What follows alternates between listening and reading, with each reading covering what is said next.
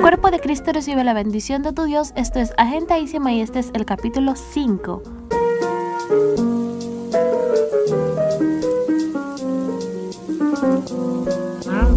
Bienvenida al podcast donde aquí habla hasta por los codos y estos codos tienen algo que decirte. Dios te ama. Mi nombre es Arlene Santana y soy la de Privando en Fina, donde equilibramos el eclipse entre el evangelio sostenible y la productividad enfocada de la mujer cristiana. Mi rol por la vida es iluminar, porque si yo puedo, tú puedes. Únete al movimiento y recuerda, solecito, que tú ya eres. ¡Saludos! Si es la primera vez que me escuchas, no sé cómo llegaste pero espero que te quedes. No me había dado cuenta de lo mucho que extrañaba grabar hasta que me puse a hacer el guion del día de hoy y me di cuenta de las cosas tan bonitas que hemos hablado y que seguiremos hablando, así que eso me motivó a grabar y espero que también te motive a seguir investigando y te repito, a abrir conversaciones para que sigas indagando muchísimo más sobre lo que es el amor y lo que es Dios. Si eres nuevo por aquí, te recuerdo las cosas básicas que hemos estado hablando debido a que estuve fuera del aire un tiempecito. Dios es amor y todo lo que describa a Dios describe al amor. Para conocer del amor debemos conocer a Dios. Y recordamos que el amor es incomprensible en su totalidad para el ser humano, pero que podemos nombrar ciertas características que nos llevan por un buen camino, como el amor se cuida y el amor permanece para siempre. El día de hoy hablaremos de otra de estas características. El amor es coherente.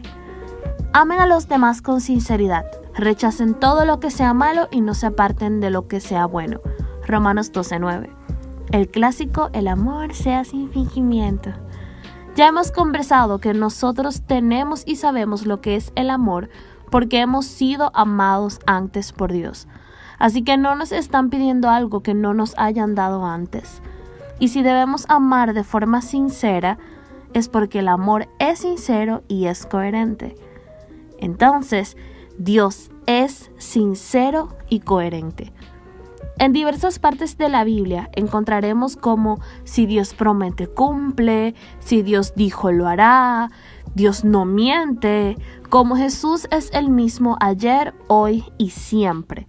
Lo que nos asegura que se mantiene una línea de sentido en todo lo que tiene que ver con Cristo. Y así es el amor. No te va a engañar ni te va a tomar por malos lugares simplemente para verte caer. No te va a sonreír un día y luego a despreciar al otro el amor que es Dios no puede estar fingido. Hoy quiero que reflexiones en esta verdad. No es que ames a tu prójimo sinceramente y ya, que es el principio del versículo en Romanos, es que vayas aún más profundo a la raíz es que si eres llamado a amar sinceramente y sin fingimiento, es porque ya existe un Padre Celestial que te ama sinceramente y sin fingimiento. Aférrate a esa verdad, reconócela como cierta, repítela constantemente. Cree que genuinamente te aman y que eso no ha cambiado ni va a cambiar. Me despido con otro versículo. ¿Quién podrá separarnos del amor de Jesucristo? Nada ni nadie, ni los problemas, ni los sufrimientos, ni las dificultades. Tampoco podrán hacerlo el hambre, ni el frío, ni los peligros, ni la muerte. Yo estoy seguro de que nada podrá separarnos del amor de Dios.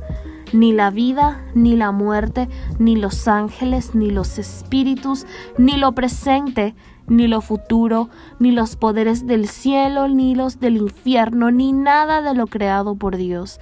Nada, absolutamente nada podrá separarnos del amor que Dios nos ha mostrado por medio de nuestro Señor Jesucristo. Romanos 8, en sus versículos 35, 38 y 39. El 2020 fue difícil para todos. Tuvo más luces y sombras para algunos que para otros, pero nadie salió ileso. Sin embargo, algo se mantuvo sincero y genuino. Fue su amor. Si estás escuchando esto, es porque el 2020 no pudo separarte de su amor. Feliz año 2021 desde Agentaísima, primer capítulo del año, corto y conciso, pero bastante coherente. Te reto a que permitas que Dios te ame sinceramente este año, sin fingimiento, porque nada podrá separarte de ese amor. Así que nada, solo me resta decirte que la gracia de nuestro Señor Jesucristo sea con tu espíritu. Gálatas 6:18. Chill out, recibe paz, que todo va a estar bien al final. Nos vemos el próximo domingo.